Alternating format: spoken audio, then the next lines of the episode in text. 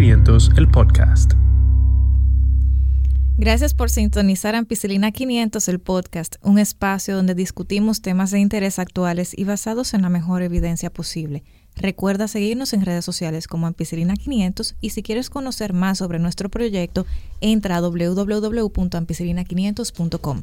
Hoy tenemos un episodio muy jugoso y para ello le quiero dar la bienvenida a nuestros degustadores, Rafael Vargas y Jonasis Jiménez. Buenas, saludos. ¿Cómo están? Vamos a tener que quitar el saludo a ustedes dos. ¡Saludos buenas! Vamos a sustituir. Yo iba a decir.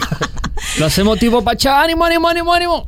eh, no, entonces saludos, ¿cómo están? How are you? Eh, hoy vamos a hablar un tema lleno de controversia y para Mm. ello vamos a aprovechar para presentar también a un querido amigo y colega, Jan Luis Reynoso. Jan, Jan Luis es médico, Jan Luis está en los Estados Unidos, justo terminó su residencia de medicina interna eh, y ahora mismo está en camino a hacer su, su subespecialidad.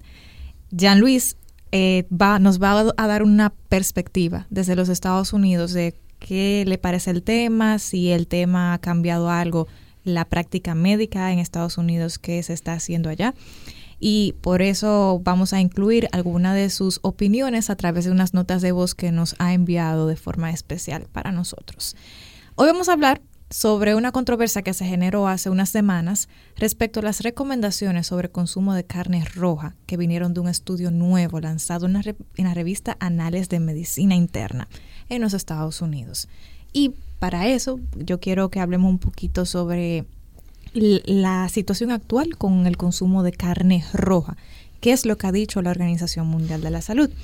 Hace unos años la Organización Mundial de la Salud, y probablemente ustedes lo recuerden porque eso fue hace un año o dos, determinó que la carne roja es un probable carcinógeno si se consume en exceso. Y esto lo hizo a partir de evidencia científica encontrada en muchos estudios de diferente tipo, sobre todo ensayos clínicos y estudios de cohorte. ¿Qué pasó? Que hace un tiempecito, hace un año o menos, unos autores se juntaron e hicieron algo llamado revisión sistemática. Una revisión sistemática es una investigación científica en el cual la unidad de análisis son estudios originales primarios. O sea, en vez de usted analizar eh, persona, lo que una persona piensa eh, o dice, va a analizar lo que varios estudios han lanzado respecto a un tema. Entonces, ellos pretenden con este, este análisis, que es bastante profundo, contestar alguna pregunta de investigación claramente formulada. Y se parece un poquito a, algún, a un estudio que se llama metaanálisis, pero hay unas diferencias sobre todo respecto a algunos análisis estadísticos que se hacen en el metaanálisis, pero no se hace en la revisión sistemática. Entonces, estos autores eh, lo que hicieron fue que de muchas de, de, varias revisiones sistemáticas y de varios estudios aleatorizados, cohortes que ya se han hecho, tomaron la evidencia y la reanalizaron para recomendar desde su punto de vista el consumo ideal de carne roja.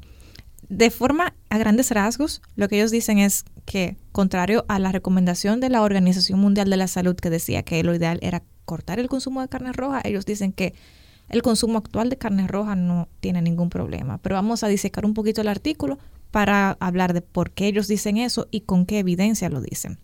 Muy interesante el tema, muy jugoso, como dice Catherine, para las personas que le encantan esos, esos cortes de carne. Ustedes en su, o sea, en su experiencia, después que la Organización Mundial de la Salud lanzó ese, ese warning de consumir menos carnes, ¿ustedes han consumido menos carne roja? Yo creo que yo he consumido más.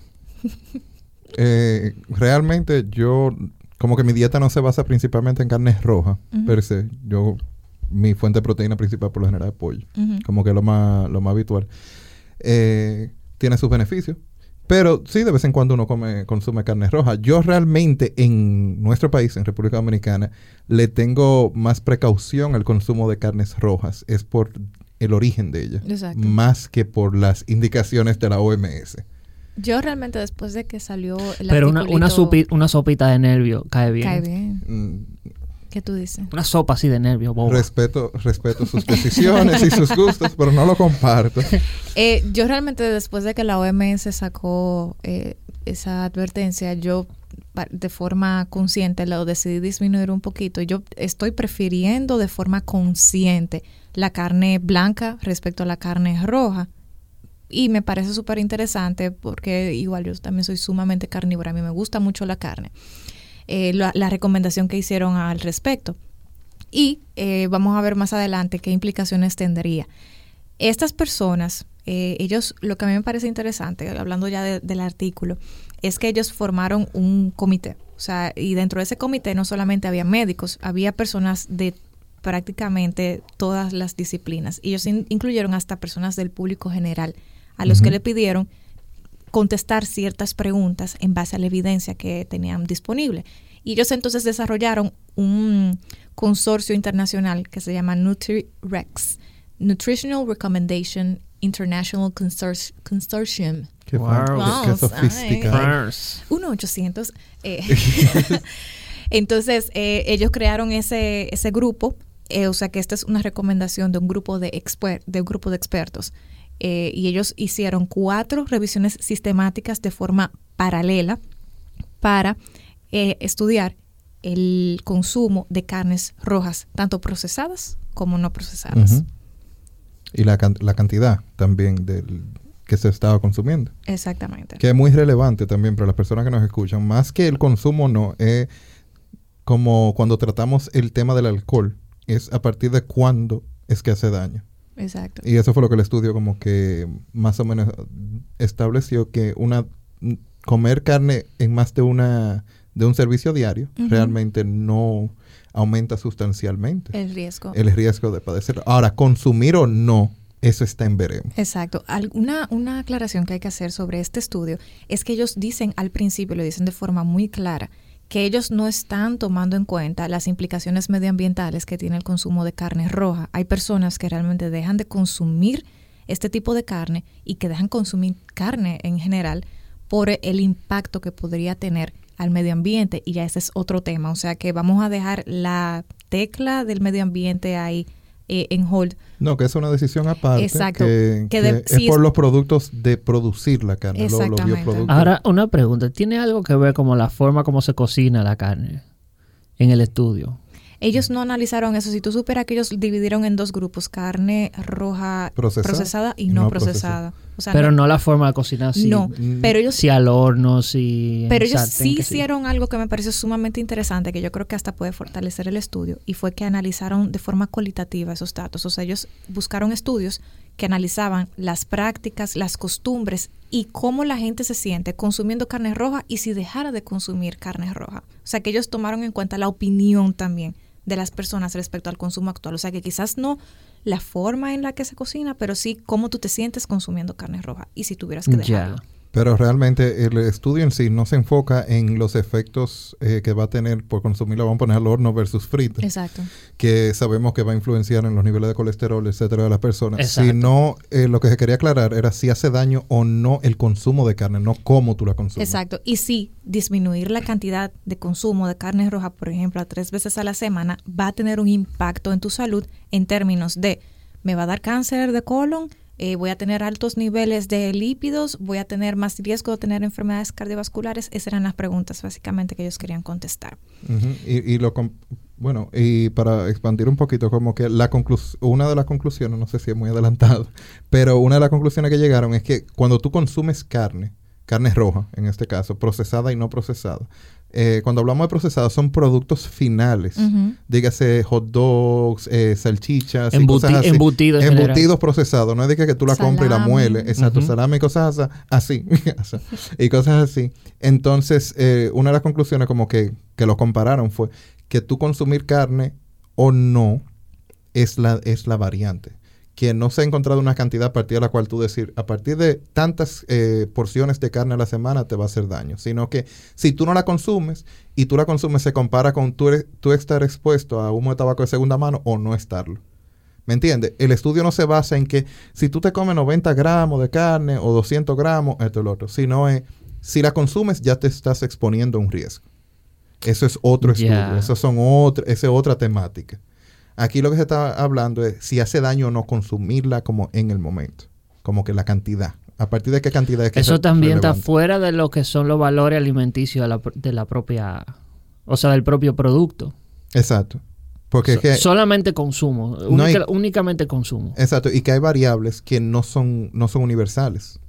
Existe, es posible que en un futuro se encuentre que hay cierta genética que te predispone a ese cáncer de colon y es activado por productos de carne roja. Exacto. Esa es una de las Porque mucha, mucho también depende de qué coma el animal También, como que... y la, crianza que tiene. Pero ahí, ahí hablaríamos de la calidad de la carne. Exacto. Y eso, no, y eso no fue estudiado en este. eh, aquí no se estudió la calidad. Exacto. ya ahí era que quería llegar. No, no, no. Aquí lo que se estudia es, eh, aquí, bueno, lo que se trató en la población, porque como fue un metaanálisis, no fue que ellos decidieron hacer ese estudio. Una revisión Una, re- sistemática. una revisión sistemática, perdón.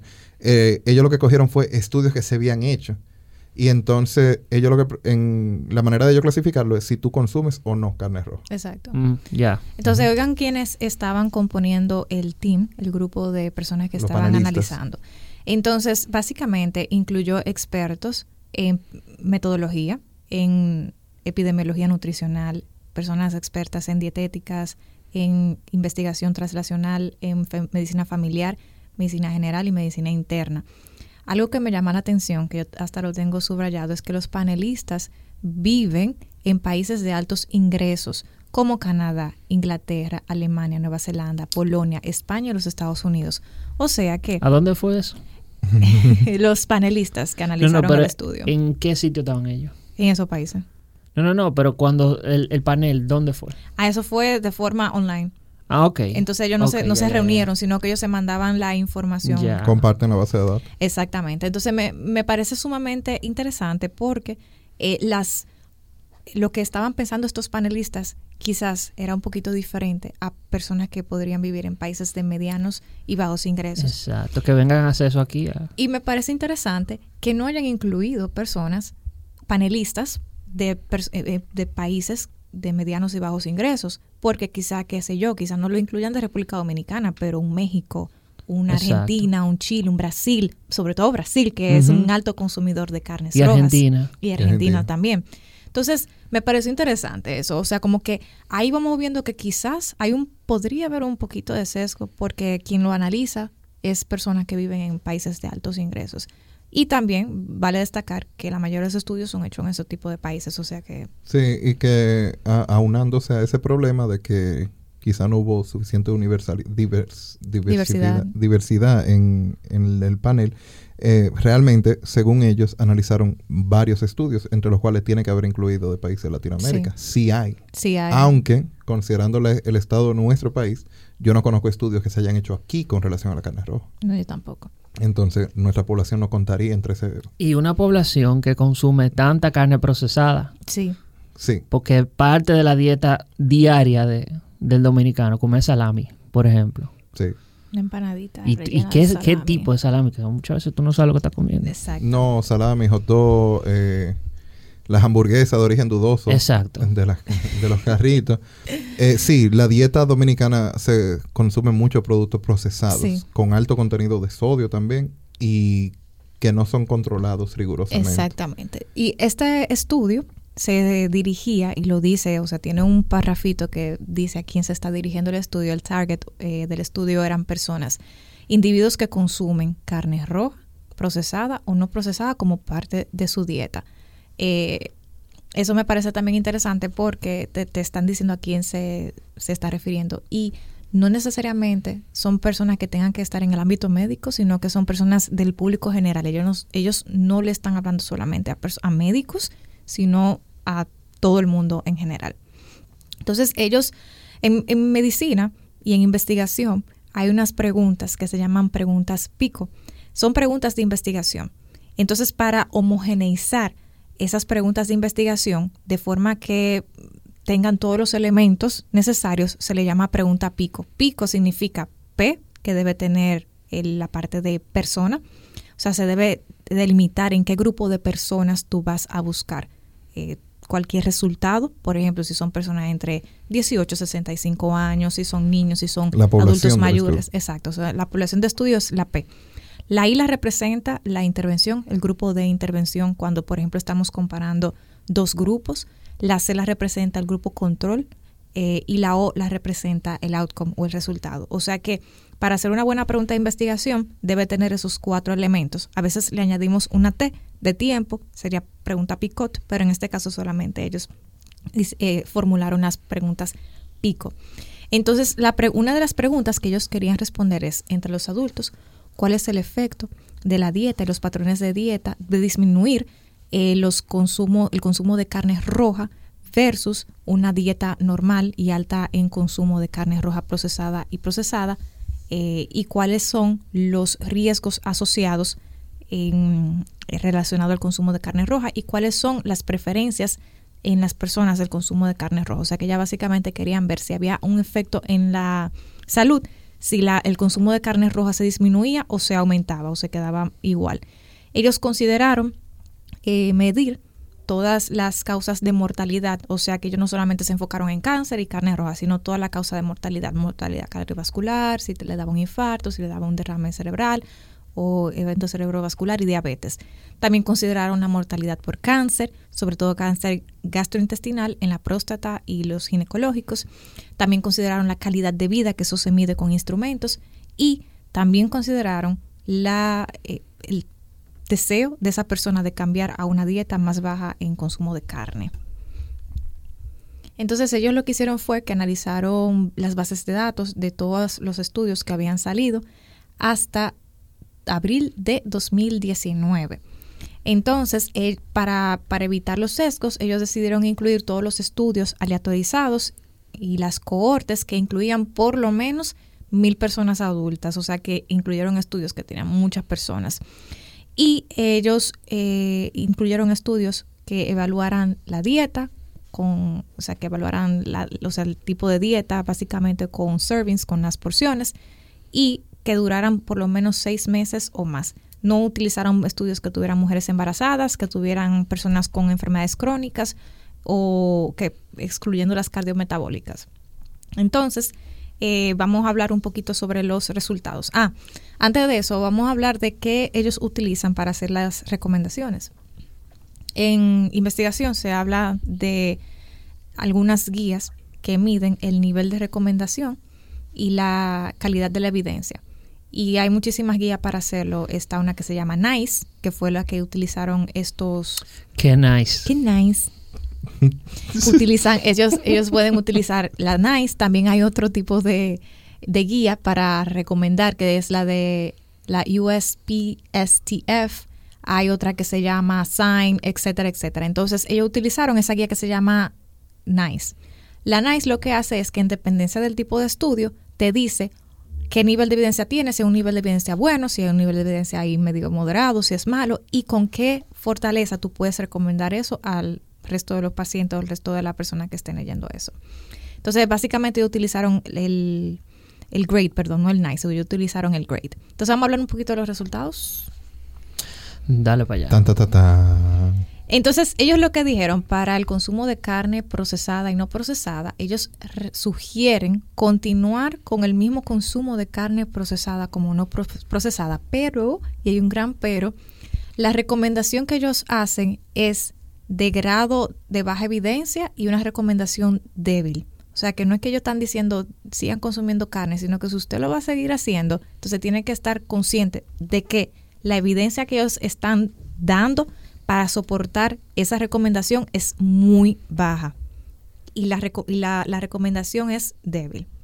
Sí, realmente cuando hablamos de estudio e investigación, eh, hay diferente calidad de información. Exacto. Eh, nosotros personalmente aquí en Ampicilina siempre tratamos de llevarle calidad A, grado A, cuando hacemos los episodios y, cuando hablamos de contenido, tratamos de buscar de las mejores fuentes siempre para poder evitar esta situación, que fue lo que trajo este artículo y lo que causó el revuelo. Exacto. Y ah, tú dices grado A. Grado A. Uno A. Exacto. Grado, grado A es en, medicina, por ejemplo, para NICE y para, y para GRADE. Grado A, por ejemplo, metaanálisis, eh, también se refiere a ensayos aleatorizados, doble o triple ciego y revisiones sistemáticas. Sí, que, que, lo que quiere decir es que para un estudio obtener, para unos resultados obtener este tipo de calificación en calidad de información, ya ha sido verificado de la mejor manera posible. Exacto. Y ha sido estandarizado por organismos internacionales que aceptan esa información como válida. Y usualmente la información que tienen como de base está muy homogeneizada, o sea que casi todos los estudios que se han tomado para hacer la recomendación se parecen mucho uno y otro. Y son y contienen un público tan grande que puede ser generalizable, que es algo muy importante.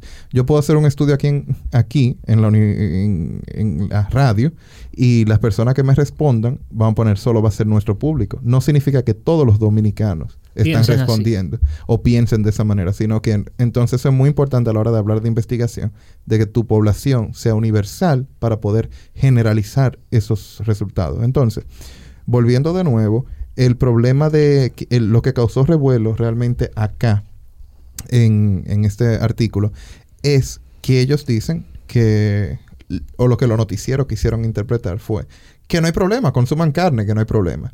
Sin embargo, como dice Catherine, la calidad de la información es baja. ¿Qué quiere decir esto? Que que no hayan encontrado que haya problema no significa que no hayan problemas. Exacto. Mira qué interesante. El hecho de que ahora, perdón, el hecho de que ahora no haya un problema no significa que no pueda haber o que no se haya encontrado. Exacto. Mira qué interesante ahora que tú hablas de eso. Ellos analizaron para dar la, recomendación sobre riesgos y beneficios del consumo actual de carne roja, ellos, ellos analizaron 23 estudios de cohorte que son estudios donde usted parte de una población sana, lo sigue por un tiempo, Va a haber gente que está expuesta a un factor de riesgo, por ejemplo, gente que come carne roja, gente que no está expuesta a un factor de riesgo, gente que no come carne rojo, roja. Usted lo sigue por el tiempo a ver si desarrollan un resultado de interés. Diga, por ejemplo, enfermedades cardiovasculares, cáncer.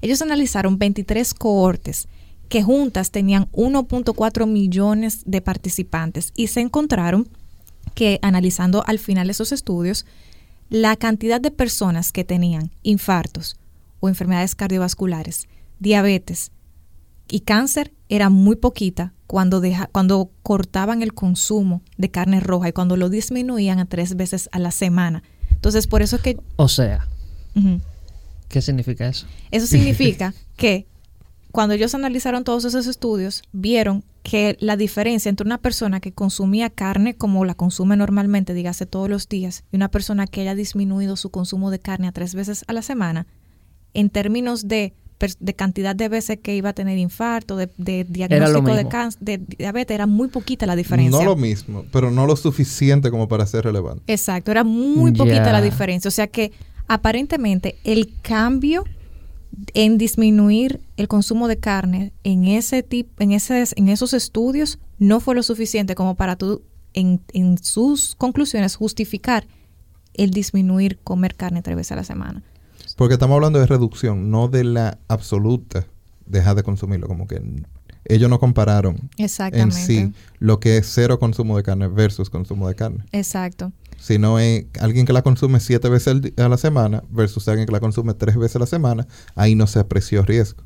Exactamente. Entonces ellos vieron que el, riesgo de sufrir estas enfermedades fue muy, pero muy bajito. Entonces ellos también sugieren que hay, podría haber evidencia de que una dieta omnívora, o sea, que come de todo, versus una vegetariana, pudiera tener mejores beneficios en la salud que una que solamente ser vegetariano o vegano o vegetariano. o sea que, pero ellos no hablan tanto de esos resultados, pero dicen que podría haber un efecto. O sea que eso me parece también interesante. Ellos también dijeron que hay un, un poquito, muy poquito riesgo de tener eh, estas enfermedades, pero ellos aclaran que ellos solamente verificaron el riesgo por 10 años. 10.8 años, que era más o menos el tiempo promedio, como decía Jonasis. O sea, después de esos 10 años, como no se está analizando todavía qué sucede, no sabemos si en realidad ese efecto va a ser duradero como para toda la vida o si solamente por el tiempecito de los 10 años que se observó, entonces no se vio el efecto de mayor riesgo de enfermedades cardiovasculares y de cáncer. Exacto. Eh, hubo un epidemiólogo, epidemiólogo, lo iba a decir en inglés, un epidemiólogo eh, llamado Bradley Johnston que estaba dando su opinión sobre el estudio y, realmente me resonó porque eh, una traducción ligera sería que las personas pueden tomar su decisión, su propia decisión de consumir o no carne. Como que eso es lo que dice uno de los resultados del estudio, como que las personas tienen la libertad de elegir o no consumir carne, pero tienen que estar conscientes de que la calidad de la evidencia es baja y que la reducción de riesgo también es bajo, que es lo que decía Catherine anteriormente. El consumir mucho versus poco, siete versus cuatro días a la semana, lo que tú reduces en riesgo no es como lo suficiente para que tú tengas que cambiar tu estilo de vida en torno a eso, si eso es lo que tú consumes. Ahora, si tú puedes hacerlo, pues bien, estás ayudando y sumando y sumando de una, un factor a otro factor, pues sí, te reduce riesgo, pero no es como para que una gente diga, no, no, no, yo voy a pasar hambre hoy porque no voy a comer carne roja, porque nada más puedo comer tres veces a la semana, cuatro veces a la semana. La evidencia dice que lo que tú reduces de riesgo no es significativo. Exactamente. Entonces, eso que, dice, que ha dicho Jonas, y para mí como lo más importante de todo, porque muchas veces, por ejemplo, en mi caso, yo dejé de consumir un poquito de carne roja por la recomendación actual de la Organización Mundial de la Salud, que estuvo basada en muchos estudios, no solamente de interés, sino que eran fuertes eh, metodológicamente hablando. Pero cuando, según estos autores, usted lo pone en perspectiva, quizás el beneficio que yo tenga en reducir el consumo de carne no sea tan grande. Pero, y es ahí el que está el gran pero, ¿qué evidencia yo tengo al respecto? Entonces, es como, ahora mismo estamos como en un limbo ¿Por qué? Porque la evidencia al respecto no es la mejor como para hacer una recomendación, creo que del calibre que han hecho estos autores, y es mi opinión personal. Mm.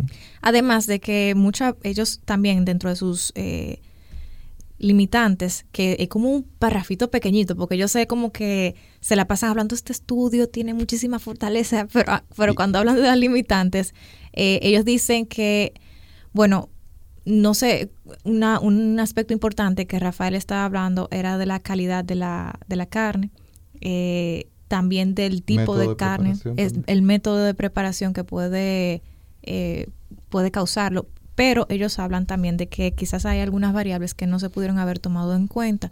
Por ejemplo, el uso de preservativos, que quizás no es tanto el consumo de carnes rojas, sino el uso de preservativos, sobre todo en carnes rojas procesadas. El uso de sodio, o sea, sal, y se sabe que el sodio está muy ligado al, a, enfermedades cardiovasculares y a hipertensión arterial.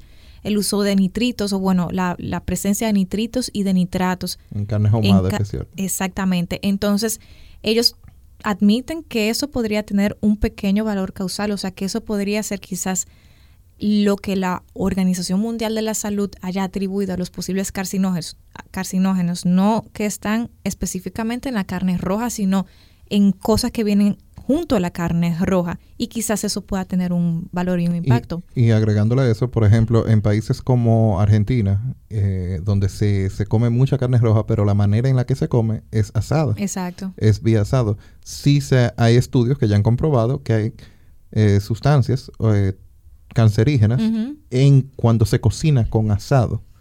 Con carbón. Con carbón. cuando se quema, cuando hay combustión de madera, entonces pero una persona normal que consume un servicio de carne, un, serving, una porción de carne roja, se supone que no se deba de preocupar por eso.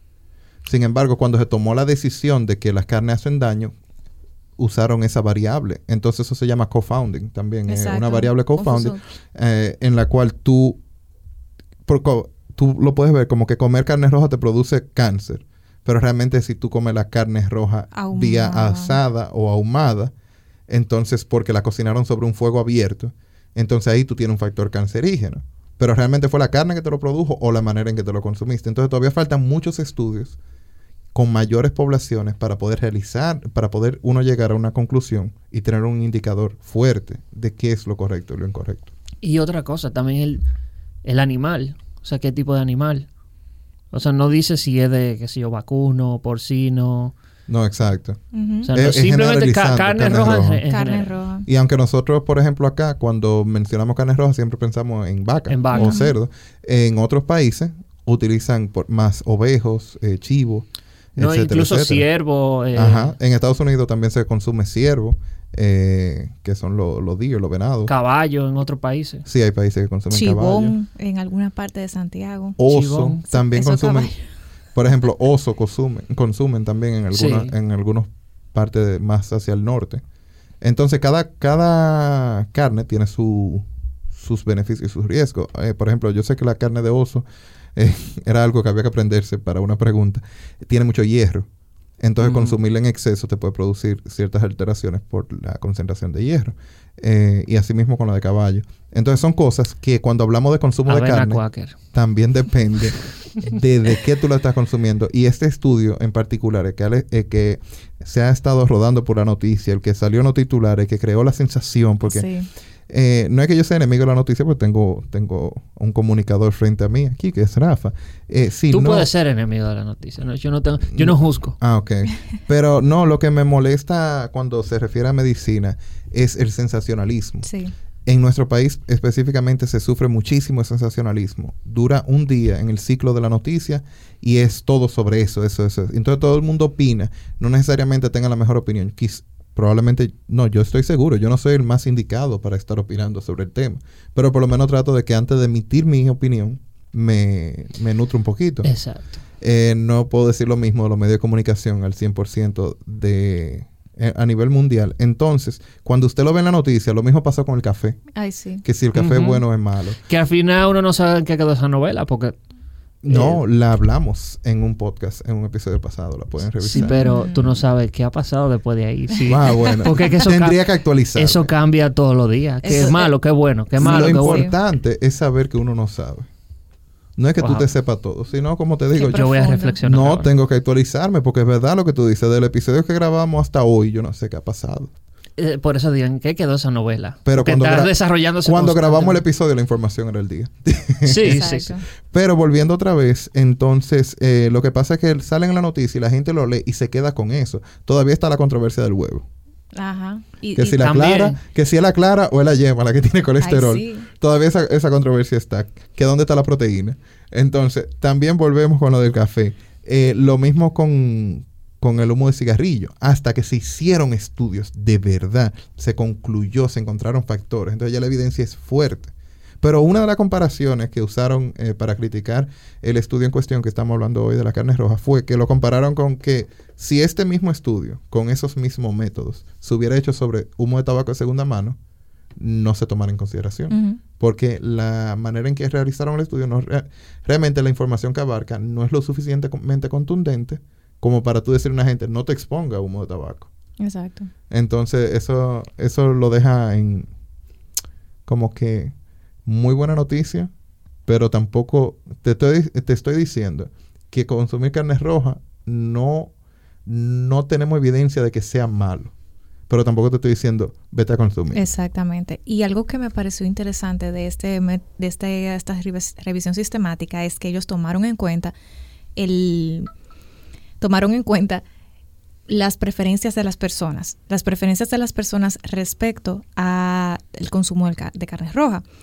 Porque muchas personas no se, ponen, no se ponen a analizar de que realmente tú tienes una relación hasta casi emocional con la carne. O sea, si te dicen mañana ya tú no vas a volver a consumir carne, va a ser, un- si usted es carnívoro, por supuesto, le gusta la carne hasta cierto punto. O algún plato que la tenga también. Porque no es solo la carne, sino que a veces es una experiencia. Claro. no, Ese y- pastelón que te hace tu madre. o- Claro. Entonces, e- ellos, la mayoría de las personas expresaron eh, su falta de satisfacción y que no le gustaba la idea de tener que dejar de comer carnes o de reducir su consumo. Esta fue la primera revisión sistemática que tomó en cuenta estos factores.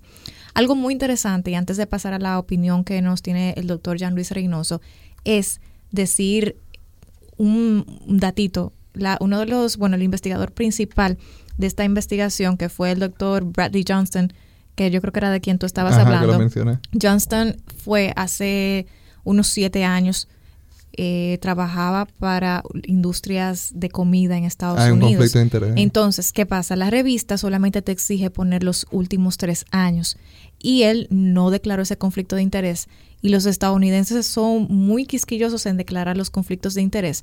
Yo entiendo que por la salud de su artículo él debió haber declarado su conflicto de interés de ponerse anterior. adelante. Claro que sí, como decimos aquí, debió haberse puesto adelante porque realmente eso le está quitando en la opinión pública un poquito duda. de validez de, ok, tú no estás trabajando ya para la industria de carne, pero puede ser que te hayan dado, o sea, que tú tengas algún interés. Y más con el resultado que se obtuvo. Pero por supuesto, Que sobre aunque- todo por eso.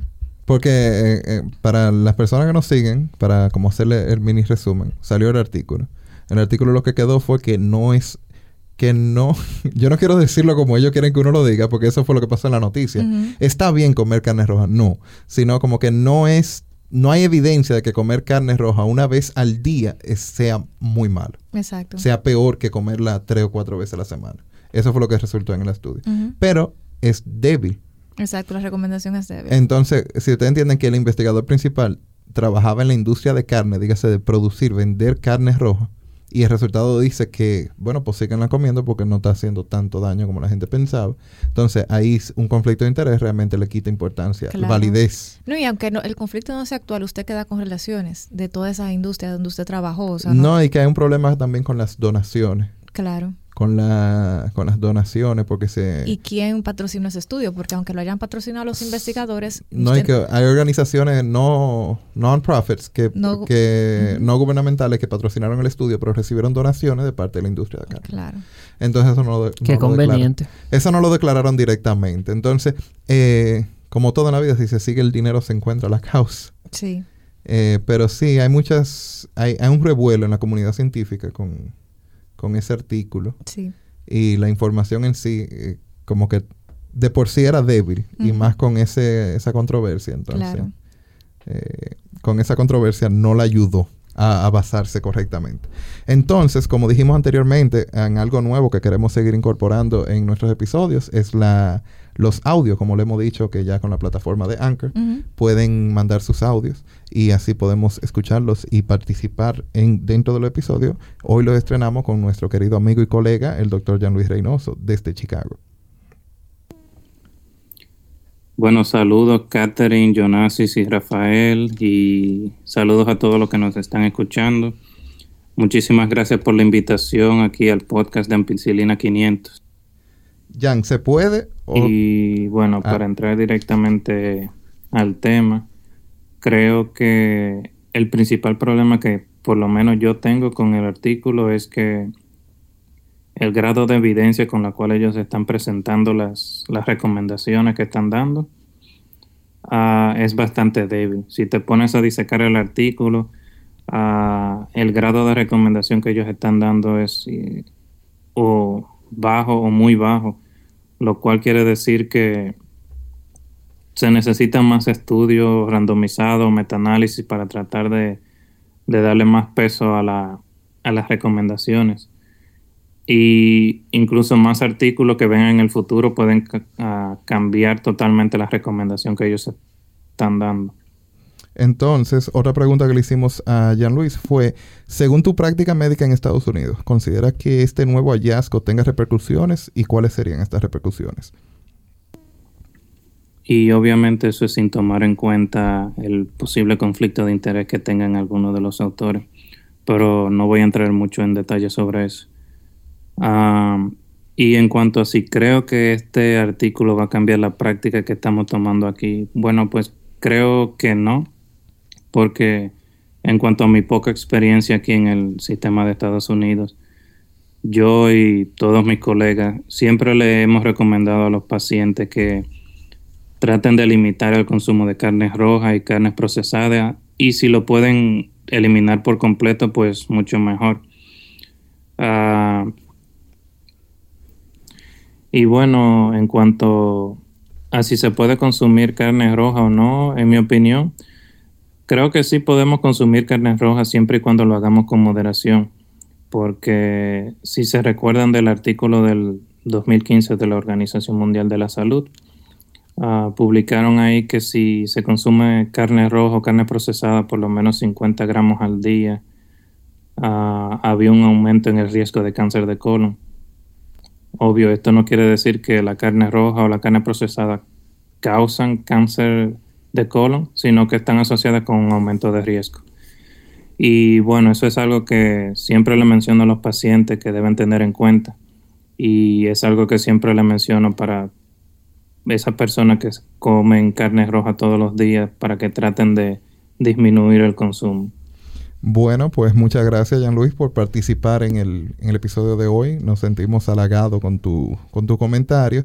Esperemos que al público le guste esta integración también. Yo creo que sí. Nos dejan saber en, por la vía que usted considere más prudente. A su colega médico que vayan enviando su, Sí. sus aportes. Claro que Sí, sí. nos gusta siempre tener ideas nuevas y ir refrescando. Y del público también, del ¿por qué no? También las preguntas, pues aquellas personas que tengan unas preguntas o algo respecto a algún tema o algún post, se pueden sentir libres de mandar sus audios con sus preguntas. Eh, como dijo Jean Luis, para resumir, él dice que, que él siente que no va a cambiar la... Él eh, corrobora contigo. él corrobora con nosotros, porque realmente con la evidencia, Con la Exacto. evidencia. con la evidencia, no va a cambiar la práctica ni el consumo de carne radicalmente. La evidencia es débil, no, no, es, no es tangente, no es, a partir de ella no se puede empezar a cambiar dietas eh, específicamente. Y, y también que, que hay que tomar todo con un granito de sal, porque mencionó lo de conflicto de interés, Claro. como dijimos anteriormente. A mí me gustaría concluir diciendo, eh, tomar como tú dices la evidencia actual y la que han sacado estos autores con un granito de sal. ¿Por qué? Porque muchos de nosotros hemos disminuido el consumo de carne roja cuando hay que tomar en cuenta quizás estos autores tienen, tienen razón en algo que ellos dicen, quizás el efecto, por lo menos por ahora, sea poqui- poquito, o sea, sea mínimo como para recomendar disminuir el consumo de carne roja. Ahora, no podemos negar que en los grandes estudios y la evidencia se inclina a favor de que podría haber un, un riesgo a la hora de consumir carne roja todos los días. Entonces yo creo que es tomarlo con un granito de sal. Si vamos a reducir el consumo, saber que quizás hay una probabilidad de que la reducción en sí de las enfermedades cardiovasculares y el cáncer sea poquita, pero no justificando, como dice Jonas, comer carne roja todos los días porque todavía la evidencia no es lo suficientemente fuerte como para decir una cosa o la otra. Entonces, cuando la evidencia no es lo suficientemente fuerte, lo mejor es tener un poquito de sabiduría y quedarnos en el punto intermedio. Yo particularmente no la eliminaría del todo, pero eso es eso es particularmente por asuntos personales y porque a mí me gusta la carne roja y hay que tomar en cuenta los valores del paciente y los y las preferencias del consumo del Y la paciente. accesibilidad también. Claro que sí. Sí, sí lo En- tiene disponible. Exactamente. Y también, pues por supuesto, mi recomendación sería porque se sigan haciendo estudios. Y al final el último parrafito me dio muchísima risa porque él dice, los autores dicen que lo que es cierto es que generar evidencia de alto impacto respecto al consumo de carne roja y su efecto causal en enfermedades no solamente va a eh, probar la ingenuidad y la imaginación de los, de los investigadores en ciencias, en ciencias sociales y en ciencias de la salud. Porque para usted probar si de verdad la carne roja juega un rol en, en, la, en, que aparezcan enfermedades, usted tiene que ser bastante creativo en cómo diseñar ese estudio, porque no cualquier tipo de estudio que se puede hacer. O sea que yo recomendaría moderación. Moderación siempre porque la evidencia todavía no es tan concluyente. O sea que sí, que tómelo con un granito de sal, haga los ajustes que tenga que hacer y sea moderado en su consumo. No, eh, exacto. Eh, Rafa, ibas a decir algo. No, yo corroborando todo lo que ustedes dicen. Retweet. Retweet. No, pero tú como persona que no está en la ciencia, eh, que no directamente no estás en medicina, Ah, ¿cómo- no, yo ¿qué voy, te a, ha yo parecido voy a tema? seguir consumiendo carne de forma regular. Pero yo sí tengo algo que por lo menos una vez a la semana yo no consumo nada de carne. Porque yo estoy ya en una edad donde necesito ejercitar más el estómago. Oh. Y entonces... ¿Y cómo? Eh, entonces, ¿cómo? Hablando de ese ejercicio por estomacal. Exacto, porque comer mucha carne a veces eh, es, eh, va en detrimento de, De tu estómago. de, todo, de todo el tránsito. Ah, del tránsito intestinal. Sí, ya, sí, ya le llegué. Se, se ha establecido eso. Sí, sí. Exacto, entonces yo ah, por lo menos una vez a la semana yo dejo tranquilo El ese- consumo de carne. ese espacio, Ok, ok. ese espacio espiritual lo dejo Y si tú supieras, Rafa, hablando de eso, eh, porque el problema es que es muy fácil sentarse y decir consumir carne malo o consumir carne bueno. Y como mencionamos en Argentina, el consumo de carne está relacionado a asado. También el consumo de carne, como una dieta basada en carne roja, también se relaciona a consumir mucha carne, que tiene más grasa y colesterol, y consumir menos verduras Exacto. y consumir menos fibra. Entonces hay personas que consumen mucha carne pero no tienen una dieta balanceada. Y eso se conlleva a que se encuentra que esas personas sufren más de constipación. porque consumen mucha carne, pero no consumen fibra. Y esa constipación por vía de la carne también se relaciona... es que no hay mucho estreñimiento. Exacto, entonces lo, lo mío es el, todo lo contrario. Ah, bueno, pero lo que te digo es que se ha visto que entonces hay ciertos factores de eso que sí predisponen a cáncer o se relacionan con cáncer de colon, no que predisponen, sino se ha encontrado que gente que sufre de constipación, entonces también han, desarrollado cáncer. No es que una cosa lleva a la otra, ¿eh? no se confunde. Entonces, con eso lo que te quiero decir que todo depende de cómo se recolecte esa información y cómo tú veas las cosas que choquen. Por eso, le recalcamos al público, traten de mantener una dieta balanceada. Claro, si van hay que consumir proteína en la dieta. Y otra cosa, tú te puedes comer la carne con eso mismo, con, con, fibra, verdura, y, la carne ahí. O sea, la carne también es fuente de proteína. Pero que el problema es que el plato tradicional dominicano es carbohidrato, con carbohidrato. Carbohidrato con, carbohidrato. Con un chin de proteína, carbohidrato, arroz, plátanos. Entonces, eh, lo que digo con un plato balanceado, que se supone que la mitad sea verduras, eh, o vegetales, vegetales realmente, no es verdura, vegetales. Y entonces eh, la otra mitad la divide en dos. Y entonces de esos dos, una va a ser proteína y la otra va a ser entonces los carbohidratos, el arroz. Efectivamente. Debería ser. Pero eh, es un tema muy interesante. Hemos tratado lo que son los principios de investigación aquí, la calidad de la información y también el tema en sí de consumir carne. Si lo van a hacer, continúen haciéndolo de manera habitual, lo que usted tenga a su disposición. No lo vamos a mandar ahí al supermercado a comprar cosas que usted normalmente no consume. Pero hágalo sabiendo que se está exponiendo a un riesgo, el cual no se ha encontrado el nivel todavía. Exactamente. Y de esta forma, amigos, queremos concluir el episodio de hoy. Dinos lo que piensas sobre este episodio y los demás con una nota de voz en Anchor o con un mensaje por Instagram. Recuerda seguirnos en nuestras redes sociales como Ampicilina500 y también está nuestra página web para que verifiques la evidencia que utilizamos para compartir este episodio de hoy. Esperamos que nos acompañen en el próximo episodio.